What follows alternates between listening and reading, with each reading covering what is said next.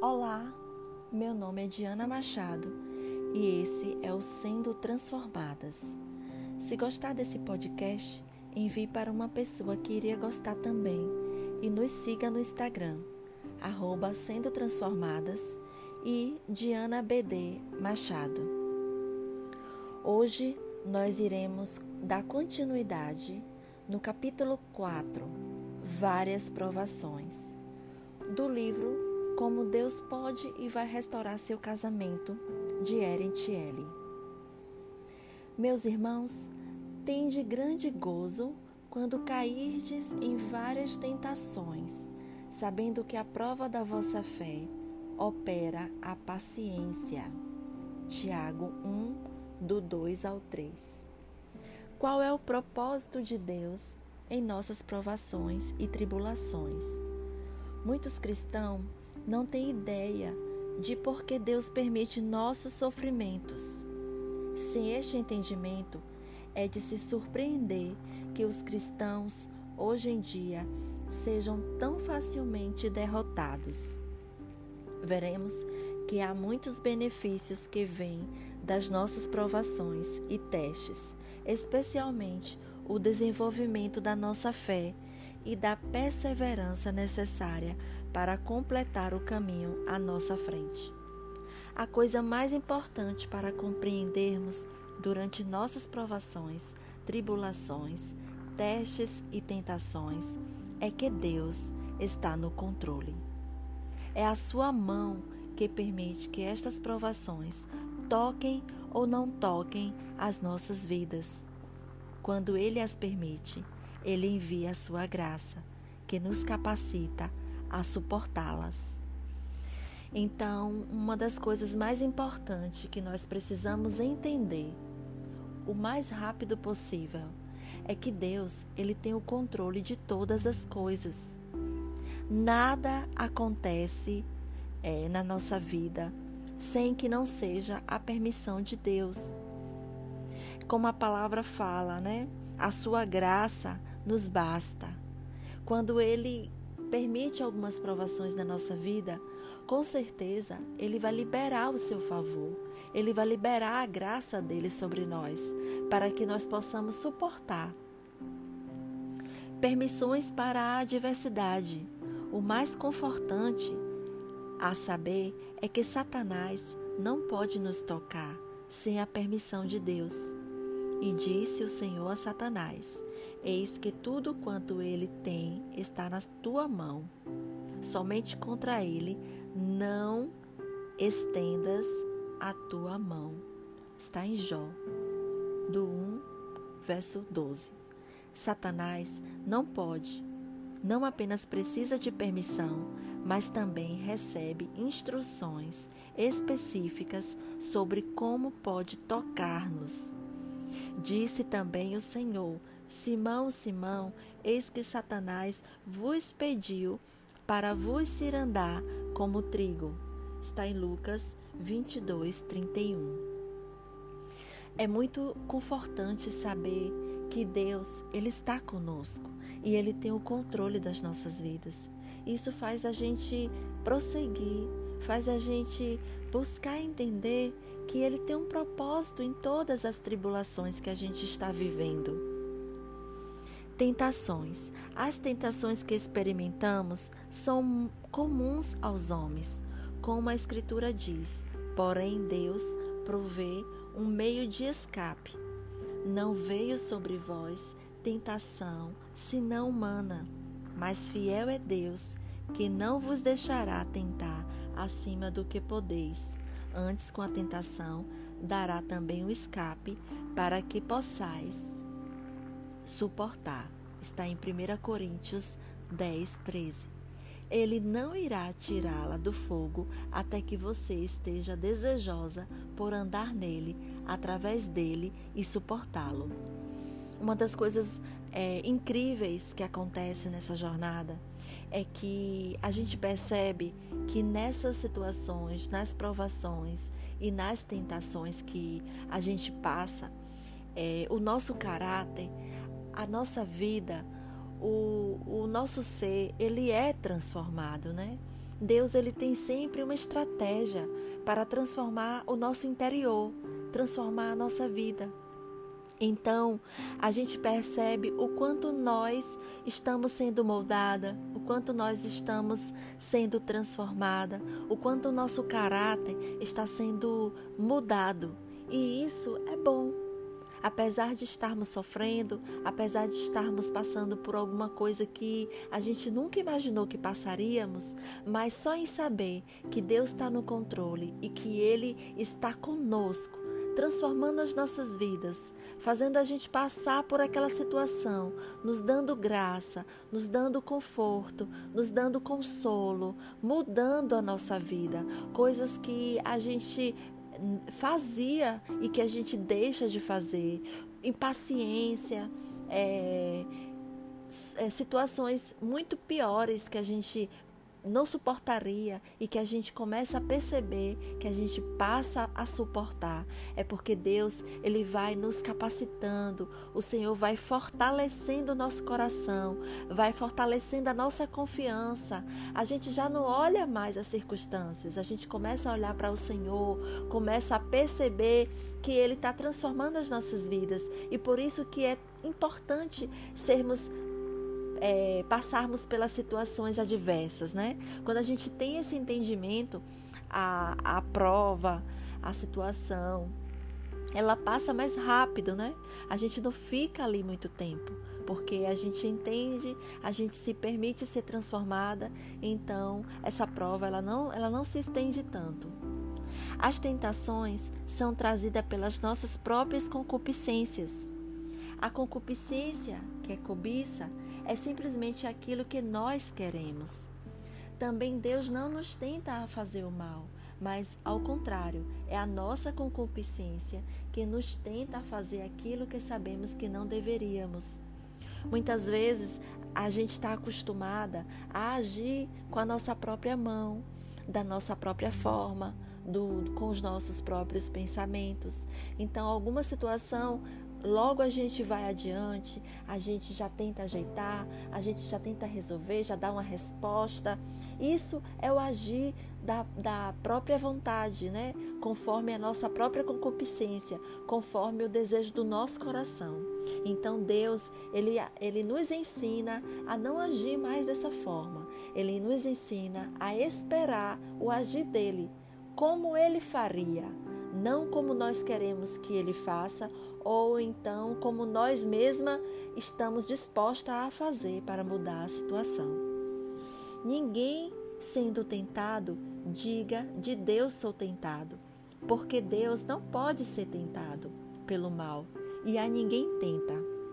Mas cada um é tentado quando atraído e engodado pela sua própria concupiscência. Está em Tiago, né? Capítulo 1, do 13 ao 14.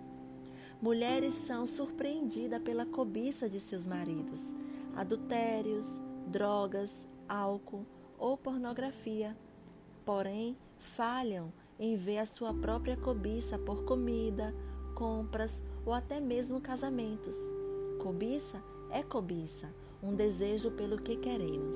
Então, muitas vezes, quando a gente chega nesse, nessa jornada, a gente costuma olhar muito aquilo que o nosso marido está fazendo e a gente não consegue se ver. Né? Por isso que Deus ele abre um espelho diante de nós para que a gente possa enxergar os nossos erros, enxergar os nossos defeitos. Muitas vezes a gente está comprando demais, a gente está passeando demais no shopping, a gente está ligando demais para a amiga, fazendo coisas que nós queremos, né? cobiçando aquilo. E, e muitas vezes a gente acha que é só o nosso marido que está errado. Mas Deus, Ele é mestre em nos mostrar os nossos próprios erros. Nós estamos em Suas mãos.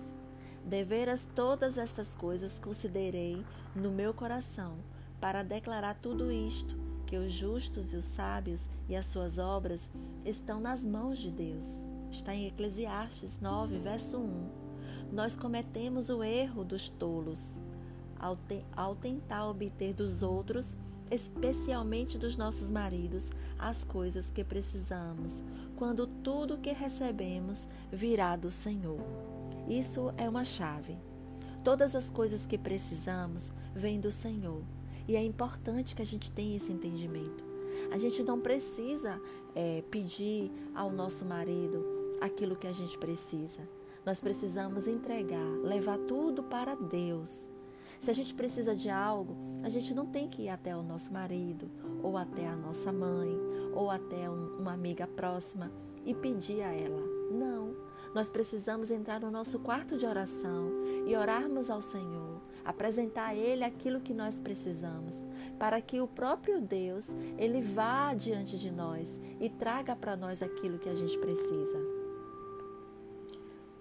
Muitos buscam o favor do poderoso, mas o juízo de cada um vem do Senhor. Está em Provérbios 29 e 26. Prepara-se o cavalo para o dia da batalha, porém do Senhor vem a vitória. Provérbios 21, 31. A sorte se lança no regaço, mas do Senhor procede toda a determinação. Provérbios 16, 33. Como ribeiros de águas, assim é o coração do rei na mão do Senhor, que o inclina a todo o seu querer. Provérbios 21, 1. Esses, esses versículos que nós acabamos de ler, né, que eu acabei de ler, está falando de, de que tudo vem do Senhor, né? Todas as coisas pertencem ao Senhor. A vitória vem do Senhor. É, a, a inclinação do coração vem do Senhor. O juízo pertence ao Senhor. Então tudo pertence a Deus, tudo vem dele. Então por que a gente vai se adiantar? Porque nós muitas vezes nos adiantamos para poder tomar a frente da situação, daquilo que a gente sabe que não é para a gente fazer. O Espírito Santo, ele nos sinaliza que a gente precisa esperar, precisamos orar, precisamos apresentar a Deus, mas a nossa carne, ela, ela se apressa. E muitas vezes, quando a carne se apressa, com certeza ela acaba tomando é, pelas próprias mãos. E Deus, quando a gente está nesse lugar de resolver com a nossa própria mão, o Senhor, Ele não faz, Ele não trabalha. A gente acaba trabalhando contra o trabalhar do Senhor. Por isso, precisamos buscar a Deus para que o nosso espírito ele se fortaleça, para que a carne ela perca toda a força, para que a própria vontade, né, a vontade da carne, ela não prevaleça na nossa vida. A gente só consegue no lugar é, agir dessa forma no secreto, no lugar com o Senhor. Arrependimento e salvação. Agora folgo não porque fostes contristados, mas porque fostes contristado para o arrependimento. Fostes contristado segundo Deus, de maneira que por nós não padecestes dano em alguma coisa. Porque a tristeza segundo Deus opera arrependimento para a salvação, da qual ninguém se arrepende, mas a tristeza do mundo opera a morte. Está no 2 Coríntios 7, do 9 ao 10. É, aquilo que a gente passa de aflição, de tribulação, de deserto, que nos traz tristeza, pode ter certeza que essa tristeza, segundo Deus, vai trazer arrependimento e salvação.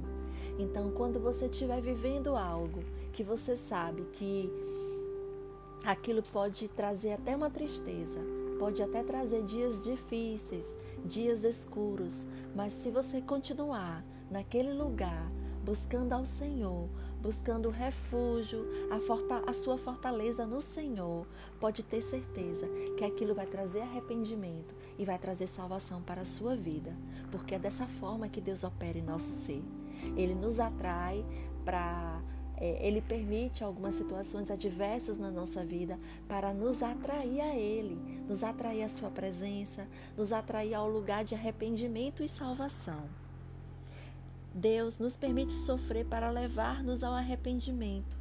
Quando tentamos fazer com que os nossos maridos e outros arrependam-se do que fizeram, este esforço não traz o verdadeiro e genuíno arrependimento. Pelo contrário, endurecerá seus corações contra nós e contra Deus. Isso é muito importante, meninas. Nós precisamos é, deixar Deus fazer todo o trabalho. Toda vez que a gente vai falar com o nosso marido, ou até mesmo com o filho, ou até mesmo com alguém que a gente sabe que está errado. Se a gente vai lá tentar mostrar para aquela pessoa que ela está errada, que ela não pode seguir dessa forma, que ela está em pecado, isso só vai atrapalhar o trabalhar de Deus. Porque Deus, ele não precisa de ajuda. Deus não precisa de nós para tocar no coração de alguém.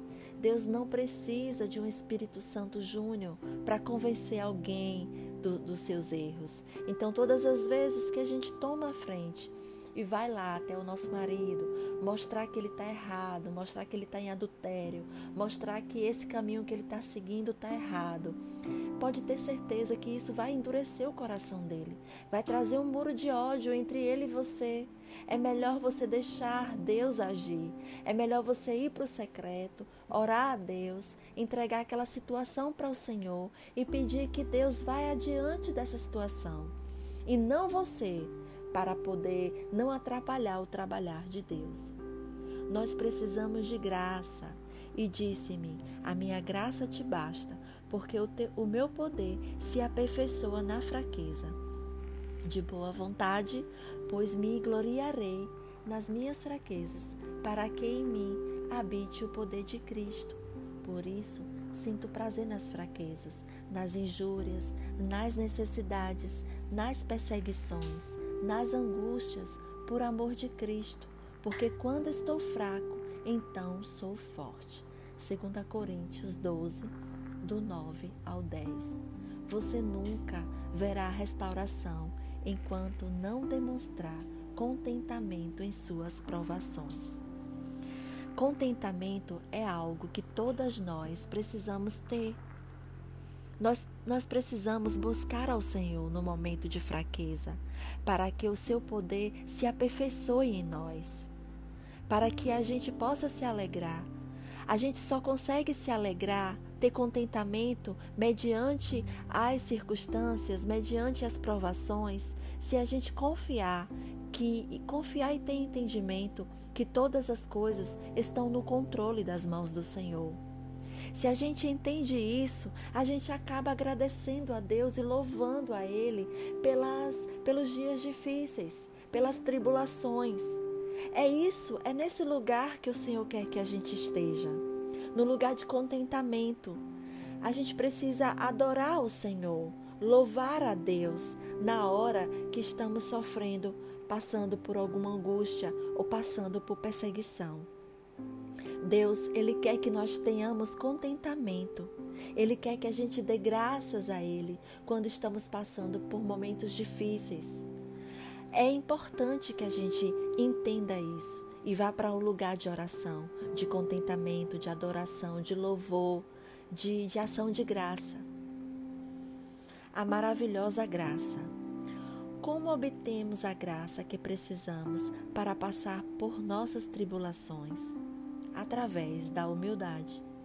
Deus resiste aos soberbos, mas dá graça aos humildes. Está em Tiago 4,6. Qualquer que a si mesmo se exalta será humilhado, e qualquer que a si mesmo se humilha será exaltado. Lucas 18, 14. Bem-aventurados mansos, porque eles herdarão a terra. Mateus 5, 5. A soberba do homem o abaterá, mas a honra sustentará o humilde de, de espírito.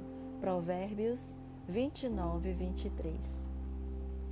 Se você acha, se você sente que seu coração não é humilde, precisa buscar ao Senhor para que Ele possa te ajudar a voltar o teu coração para este lugar de humilde, de humildade. Uma das coisas que eu recomendo e que eu fiz muito é o jejum. Jejuar para que Deus te dê um coração manso, jejuar para que o Senhor coloque um coração humilde Jejuar para que o Senhor troque o teu coração de pedra para um coração de carne, um coração manso, um coração humilde. Faça jejum para que Deus te dê um coração humilde e manso. reconhecemos nossas fraquezas, confessamos nossas faltas e sermos humildes, isto permitirá que o Espírito Santo habite em nós. Então aprenderemos o contentamento. Não importa quais sejam as circunstâncias, uma vez que estejamos contentes, Deus poderá conceder o que temos buscado, nossos maridos de volta. Buscar o contentamento é algo importante e que todas nós precisamos fazer. Aprendendo contentamento. Vemos que precisamos aprender contentamento através das circunstâncias difíceis que Deus permitiu. Não digo isto como por necessidade, porque já aprendi a contentar-me com o que tenho. Sei estar abatido e sei também ter abundância. Em toda maneira e em todas as coisas estou instruído, tanto a ter fartura como a ter fome, tanto a ter abundância como a padecer necessidade. Está em Filipenses 4, 11. Aprendendo obediência. Até mesmo Jesus aprendeu obediência através de seus sofrimentos. Ainda que era filho, aprendeu obediência por aquilo que padeceu. Está em Hebreus 5:8. Ele nos aperfeiçoará, tendo por certo isto mesmo, que aquele que em vós começou a boa obra, a aperfeiçoará até ao dia de Jesus Cristo. Filipenses 1:6 uma vez que ele tenha começado a boa obra em você e em seu marido e em seus amados, ele a completará. E por favor, não tente seu Espírito Santo para o seu marido. Mulheres, esse assunto é muito importante. Eu quero aproveitar e falar para vocês uma coisa importante. Quando seus maridos estiverem de volta em suas casas, vocês precisam ter muita sabedoria, muita sabedoria e buscar muito a presença do Espírito Santo para que eles possam guiar vocês em todo o tempo. Porque muitas vezes o marido, quando ele volta para casa, ele não volta transformado, ele não volta é, movido pelo Espírito Santo. Às vezes ele volta porque Deus inclinou o coração, mas ainda ele vai passar pelo processo da transformação. E esse processo da transformação, você precisa ter muita sabedoria para que você não seja, não tente ser o Espírito Santo tentando moldar, tentando transformar o seu marido. Você vai precisar de muita sabedoria e ouvir muito a voz e a direção de Deus. Nós devemos ser um consolo para os outros.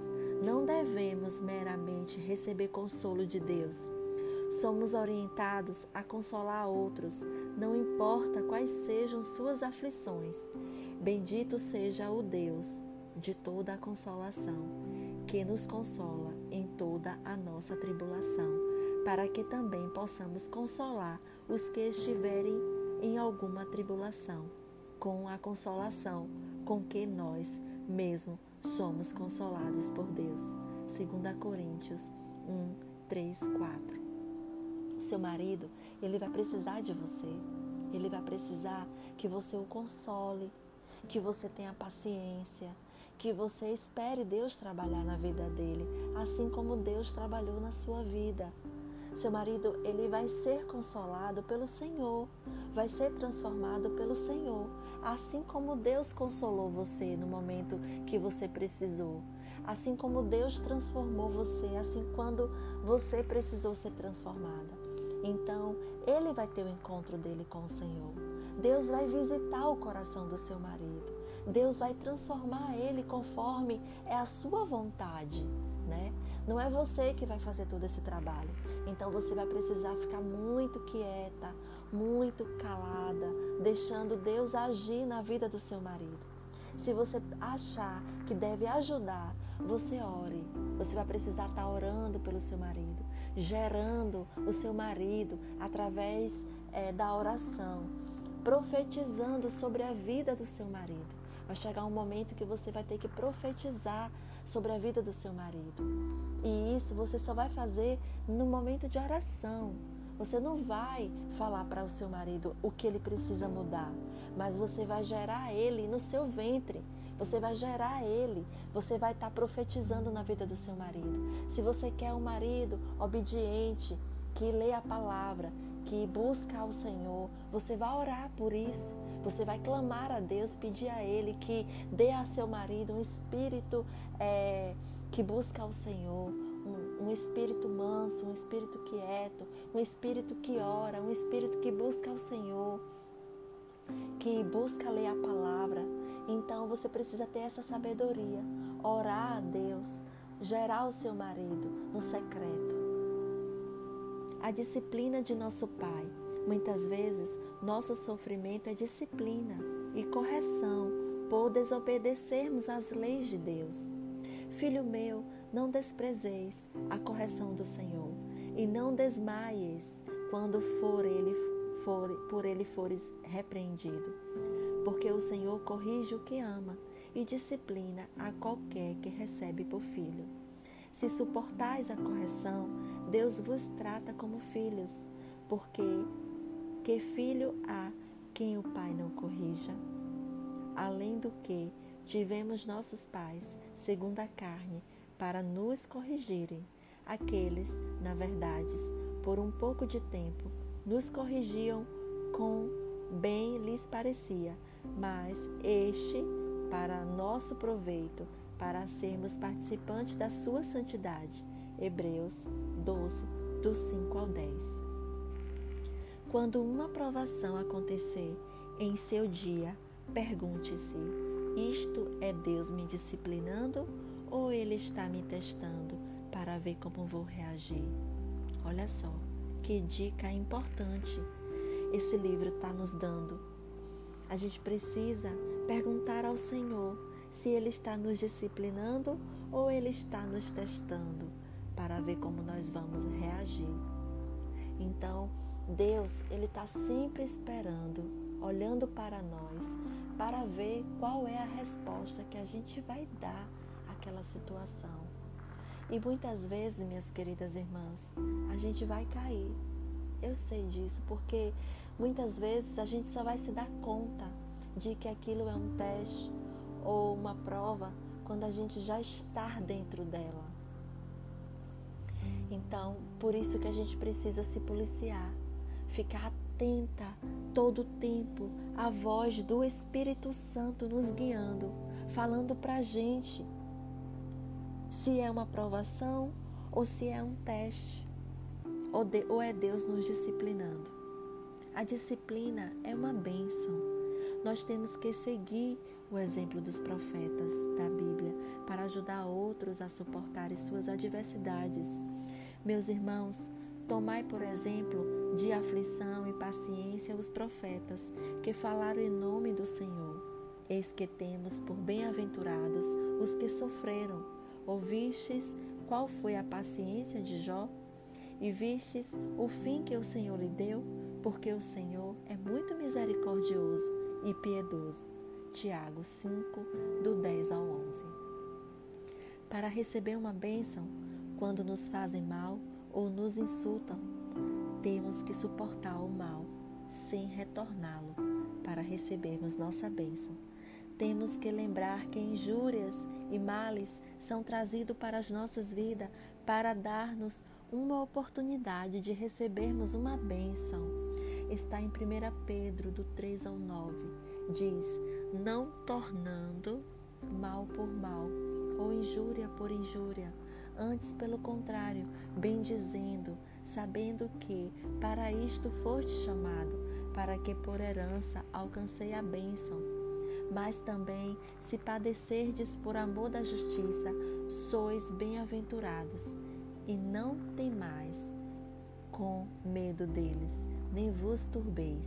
1 Pedro 3,14 Se você continua a responder com outro insulto ou outro mal, não espere ser abençoada. Aqui está uma grande chave.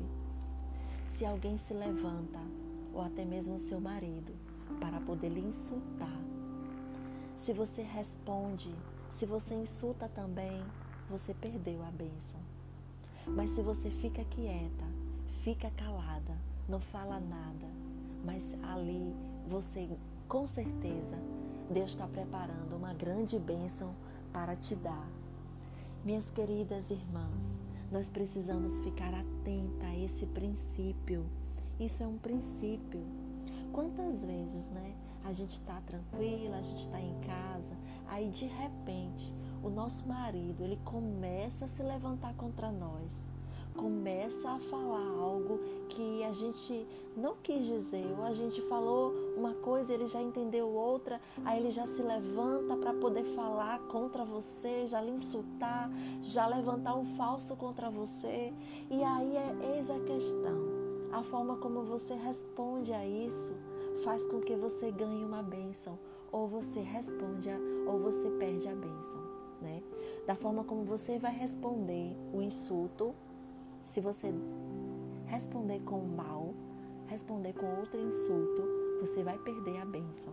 Mas se você ficar calada, quieta, com certeza tem uma bênção para você. Através da resposta que você dá, você recebe uma bênção ou não. A disciplina pode ser pesarosa.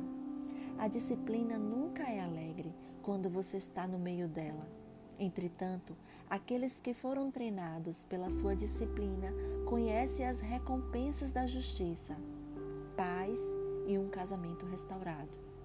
E, na verdade, toda a correção ao presente não parece ser de gozo, senão de tristeza, mas depois produz um fruto pacífico de justiça nos exercitados por ela. Hebreus 12, 11. Aqui está outra chave, né? A forma como a gente responde, né? A forma como a gente dá a resposta diante da disciplina é, nos dá a bênção de ter um casamento restaurado ou não, né? Porque tudo isso vai trazer um fruto, né? Um fruto. Esse fruto pode ser um fruto de desobediência ou um fruto de termos obedecido e ter passado por aquela disciplina. Isto começa com os cristãos. Porque o sofrimento precisa começar pelos cristãos? Porque cristãos desobedientes e pecadores não levam outros a Cristo. Novamente, é a verdade de Deus que passemos por sofrimentos. Precisamos nos permitir sofrer, geralmente nas mãos de outros, até mesmo nos nossos próprios maridos, confiando nossas vidas a Deus, porque já é tempo que comece o julgamento pela casa de Deus e se primeiro começa por nós, qual será o fim daqueles que, não, que são desobedientes ao Evangelho de Deus? Portanto, também os que padecem segundo a vontade de Deus, encomendem-lhe suas almas, como ao fiel Criador, fazendo o bem. 1 Pedro 4, 17 e 19. Normalmente, é, são os cristãos, né? Que começam a passar pelas lutas, passar pelos processos, porque tem muitos cristãos que são desobedientes. Nós, algumas mulheres que, que são cristãs, outras que ainda não são, mas aqueles que já são conhecedores da palavra, muitas vezes são os que são mais desobedientes. São aqueles que não vivem a palavra, não obedecem às escrituras, até conhecem, mas não, não obedecem. E aí aquelas outras pessoas que estão distantes, que não são crentes, mas que estão ali observando, vê aquele cristão desobediente. Aí eles falam ali, ó, é crente e tá ali, ó, todo errado, fazendo um monte de coisas erradas. Então, os próprios cristãos, eles não levam outras pessoas a Cristo quando eles são desobedientes. E os, os próprios cristãos, eles são observados, né? Então, por isso que Deus, ele começa todo o trabalho com os cristãos. Aqueles que estão na igreja, aqueles que já conhecem a palavra, aqueles que já têm uma vida com Deus, mas são desobedientes e não são cumpridores da palavra, né? Então, Deus, ele sempre começa a trabalhar na vida dos cristãos. o poder da nossa fé. É a nossa fé que abre a porta para os milagres. Você precisa acreditar que Ele é capaz de restaurar seu casamento e não duvidar em seu coração. E Jesus, respondendo, disse-lhe: Tenha fé em Deus, porque em verdade vos digo que qualquer que disser a este monte: Erga-te e lança-te no mar, e não duvidar em seu coração, mas crê que se fará aquilo que diz, tudo o que disser lhe será feito. Por isso vos digo que todas as coisas que perdides, orando, crede, receber, e tê-las-eis. Marcos 11, do 22 ao 24. Deus, em Sua palavra, disse que sofreríamos, pois estando ainda convosco, vós predizíamos que havíamos de ser afligidos, como sucedeu a vós, o sabeis. Portanto, não podendo eu também esperar mais, mandei-o saber da vossa fé, temendo que o tentador vos tentasse e o nosso trabalho viesse a ser inútil. Está em 1 Tessalonicense 3, do 4 ao 5. O que aconteceu no seu casamento não é um sinal de que ele acabou. É o que Deus usou para chamar a sua atenção e está usando para transformá-la. Não desista. Não deixe Satanás roubar o milagre que Deus tem para você quando tiver perseverado e prevalecido. Aleluia, minhas irmãs. Aleluia. Deus, Ele não quer, Ele não tem nenhuma intenção de destruir o nosso casamento, muito pelo contrário. Deus muitas vezes permite que a gente entre naquela situação passe por aquela aflição, chegue ao deserto, para que Ele possa transformar as nossas vidas, transformar os nossos corações, transformar a gente de dentro para fora. Né? Deus ele tem um propósito na nossa casa, na nossa família. Ele tem um propósito na nossa vida. Com Deus, aos homens é isso é impossível, mas a Deus tudo é possível. Está em Mateus 19, do 20, 26. Jesus, porém, olhando para eles, disse: Para o homem é impossível, mas para Deus, porque para Deus todas as coisas são possíveis. Marcos 10, 27. Nada, nenhuma coisa é impossível para Deus.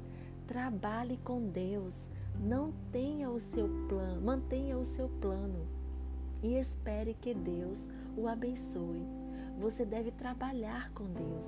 Ele não trabalhará com você. Né? Isso é importante. Deus conta com você.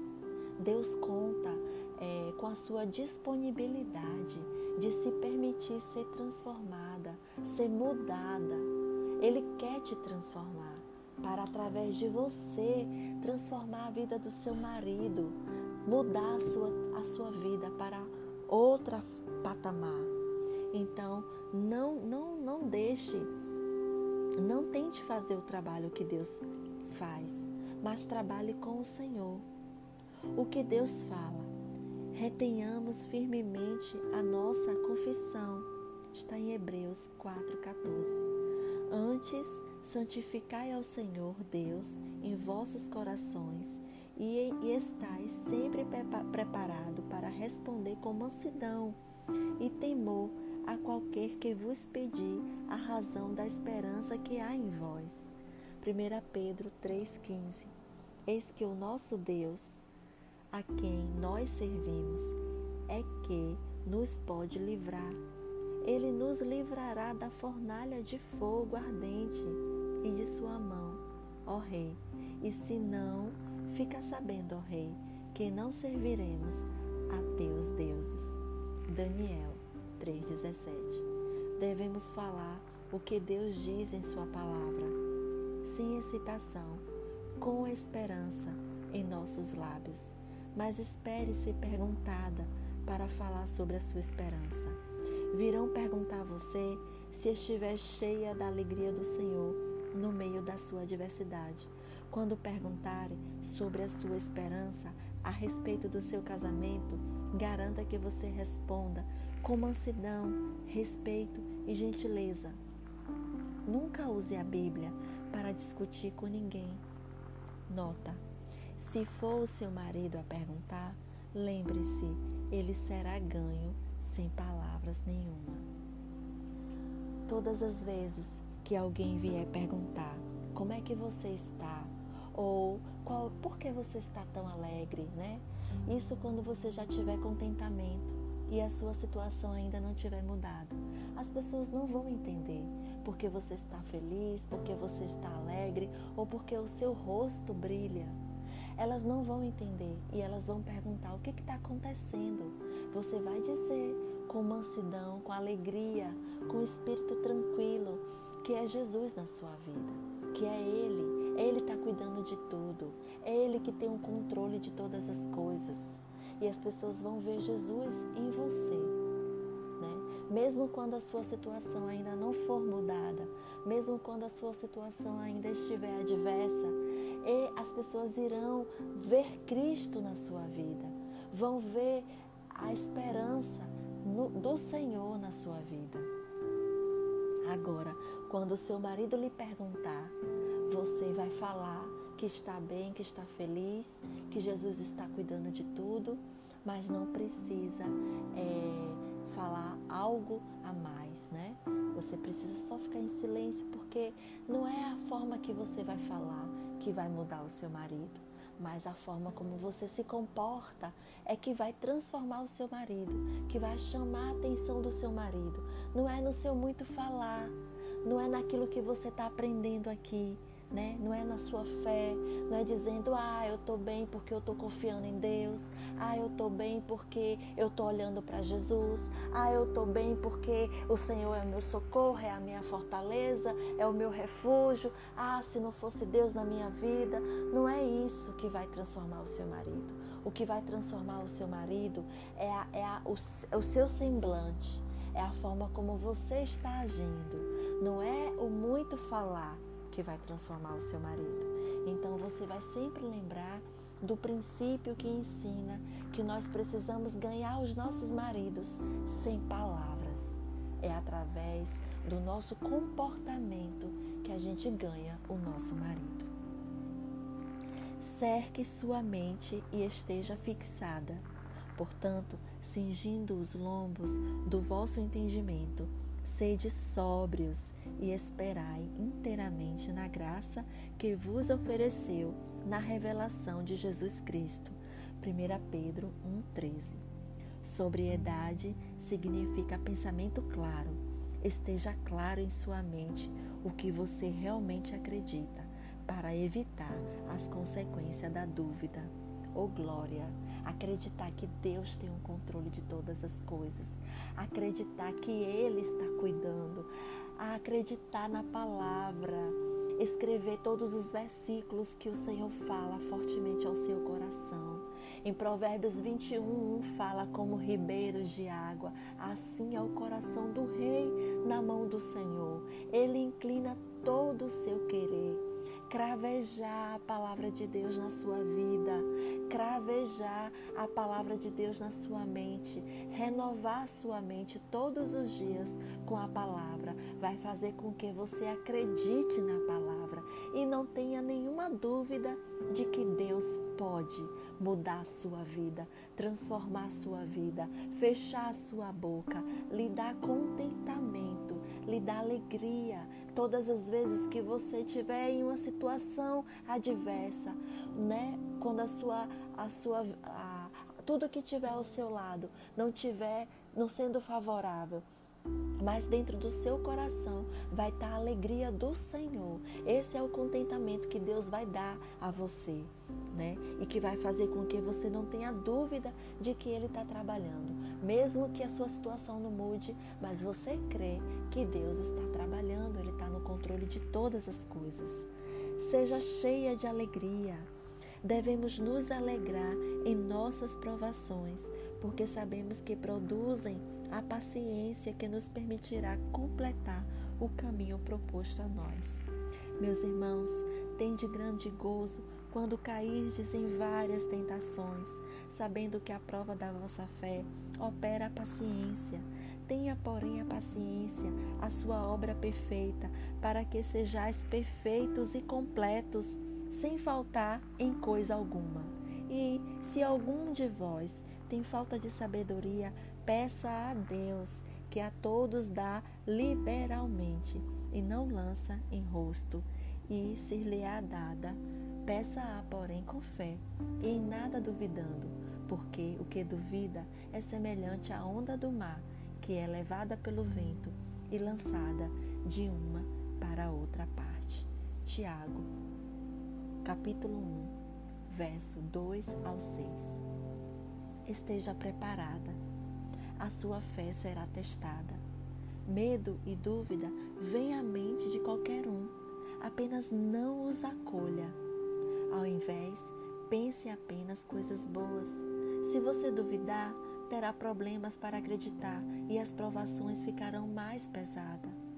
E lembre-se, teremos uma variedade de provações, algumas maiores e outras meras irritações. Precisamos agradecer a Deus por todas as nossas provações. Este é o, é o nosso sacrifício de louvor. Se queres louvar a Deus, agradeça a Ele pelas provações. Faça esse sacrifício de louvor todas as vezes que estiver irritada, todas as vezes que você se sentir em uma situação que você sabe que é uma provação, adore ao Senhor, agradeça a Ele por essa provação, dê a Ele esse sacrifício de louvor, fique quieta, vá para o seu secreto. Fique em silêncio, busque a Ele no seu secreto, coloque o seu rosto na terra, né? no pó, no chão. Chore, fale ali a, a Ele, peça força a Ele, mas não retribua aquela provação com outra irritação, ou com gritos, ou com berros, não com insulto, não. Não tente não retribuir o mal com o mal, mas fale com o Senhor Fale com Ele que você vai ficar calada, que esse vai ser o seu sacrifício de louvor. Regozijai, regozijai-vos sempre no Senhor. Outra vez diga: regozijai-vos, seja a vossa equidade notória a todos os homens. Perto, perto está o Senhor.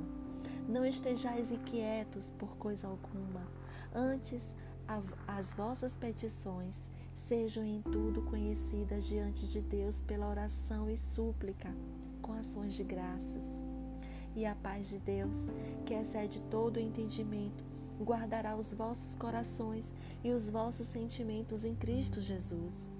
Quanto ao mais, irmãos, tudo que é verdadeiro, tudo que é honesto, tudo que é justo, tudo que é puro, tudo que é amável, tudo que é de boa fama, se há alguma virtude, se há algum louvor, nisso pensai. O, o que também aprendestes e recebestes e ouvistes e vistes em mim, isto fazei, e o Deus de paz será convosco. Filipenses 4, do 4 ao 9. Claramente, a maior parte das batalhas são vencidas ou perdidas na mente. Siga o conselho do Senhor pela paz no meio da provação para ganhar a vitória sobre ela. Louve ao Senhor. Alegre-se pelo que você sabe que Ele está fazendo.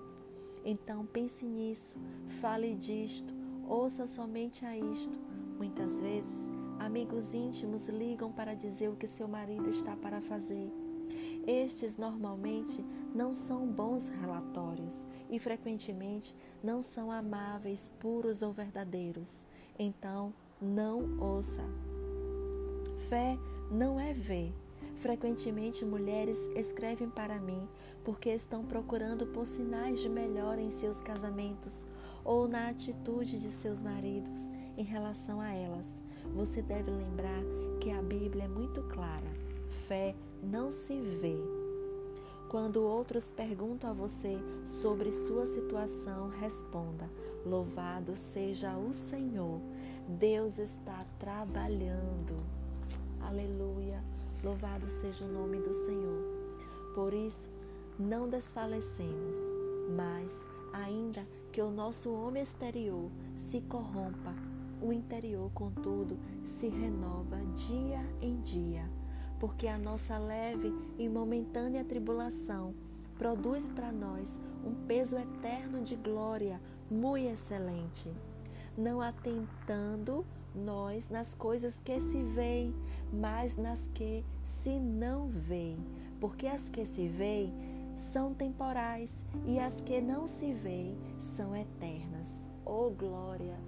Esse versículo que está em 2 Coríntios 4, do 16 ao 18, fala claramente que aquilo que a gente vê, né, são temporais, ou seja, ela tem um tempo determinado para estar tá atuando.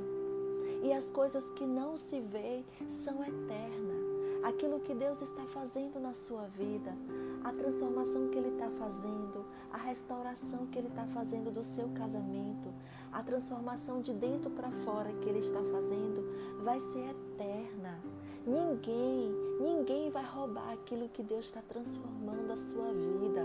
Quando você permite ser transformada pelo Senhor, quando você passa pela prova cantando louvor, quando você passa pelas águas, né? As águas é, profundas, quando você passa pelo fogo e o seu Deus ele te sustenta, ninguém vai tirar de você aquilo que Deus transformou você no momento de dor, no momento de, de tribulação. Então, são eternas. Você está tendo vitórias que vai ser eternas. Vai ser, você vai ter autoridade para poder falar daquilo, porque você passou. Você passou pelo vento forte, você passou pelas águas profundas, você passou pela, pelo fogo. Então, todas as vezes que a gente passa por situações difíceis e a gente atravessa, segurando na mão do Senhor, olhando para Ele, acreditando que aquilo tudo que você está vivendo é temporário. É temporário. Vai trazer um gozo, vai trazer uma vitória, vai trazer é, é, coisas eternas para você.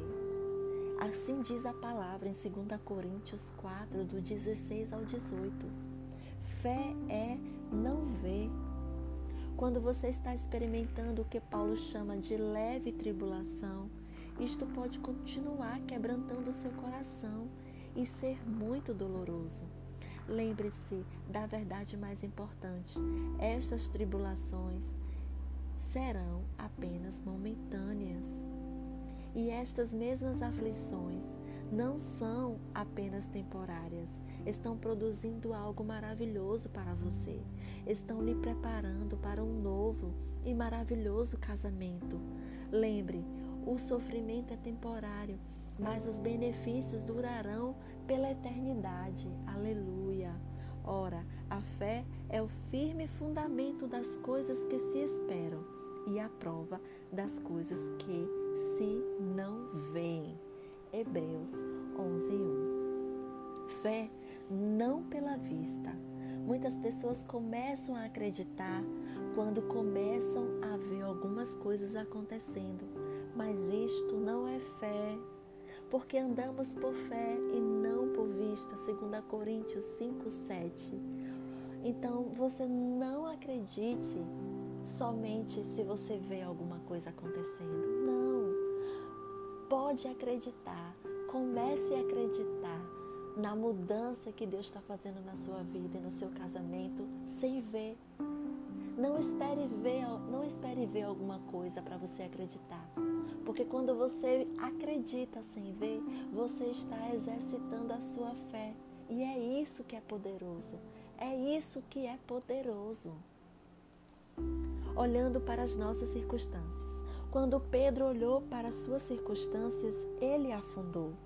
E você afundará também. E ele disse: Vem. E Pedro desceu do barco, andou sobre as águas para ir ter com Jesus. Mas vendo o vento forte, teve medo e, começando a ir para o fundo, chamou, clamou, dizendo: Senhor, salva-me. E logo Jesus, estendendo a mão, segurou e disse-lhe: homem de pouca fé, por que duvidastes? Mateus 14, 29 e 31. Teve um dia que eu estava vivendo um tempo, sabe, um vento muito forte. Estava passando por um momento onde as circunstâncias não eram nem um pingo favorável. Mas Deus falou comigo, Deus falou para mim: fique apenas com a parte que Pedro andou sobre as águas. Se você olhar para mim, você também vai andar sobre as águas, assim como Pedro andou, porque Pedro estava olhando para Jesus. Ele andou sobre as águas. Vocês podem acreditar nisso? Pedro, ele andou sobre as águas. Ninguém mais poderia conseguir andar sobre as águas se não olhasse para Jesus. No momento que Pedro tirou o olho e olhou para as circunstâncias, ele afundou. Assim é comigo, assim é com você. Mulheres, acreditem nisso. Olhem para Jesus. Se vocês continuarem olhando para Jesus, vocês vão atravessar esse mar, vocês vão andar sobre as águas as circunstâncias não vão atingir você, não vão tocar em vocês. Vocês vão atravessar levemente, alegremente, olhando para Jesus, porque quando a gente está olhando para Jesus, o nosso semblante brilha. O nosso semblante fica feliz, fica alegre. A gente tem contentamento. Se você olhar para Jesus, você descansa. Você tem alegria no seu coração. Você tem amor dentro do seu coração. Você transborda alegria. Você transborda amor. Se você olha para Jesus, você consegue atravessar com alegria todas as circunstâncias que forem necessárias de você passar. Olhe para Jesus. Olhe, fique com a parte que Pedro andou sobre as águas. Craveje essa parte no seu coração. Craveje. Todas as vezes que as situações adversas chegarem até você, você vai olhar para Jesus e vai ficar com a parte que Pedro andou sobre as águas. Você também vai andar sobre as águas. Para nosso teste. Provavelmente, a lição mais importante em nossa luta por nossas famílias e casamento é ser capaz de passar no teste, o teste da nossa fé, na Sua palavra, e não ser influenciada pelas emoções ou falsas declarações feitas por outros. Meus irmãos, tende grande gozo quando cairdes em várias tentações, sabendo que a prova da vossa fé opera paciência. Tenha, porém, a paciência, a sua obra perfeita, para que sejais perfeitos e completos, sem faltar em coisa alguma. Tiago 1, 2 ao 4.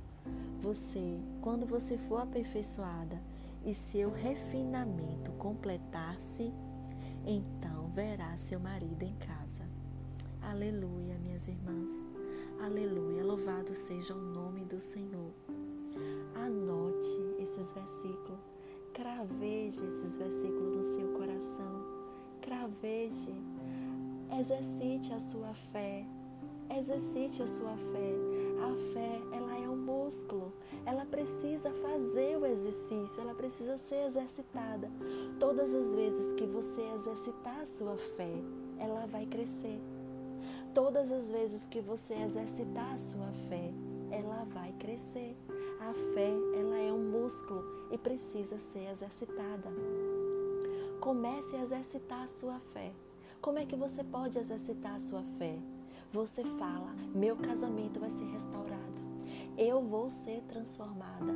Tudo isso que está acontecendo vai passar, é temporário, vai passar. Comece a profetizar, comece a declarar palavras onde a sua fé começa a ser exercitada.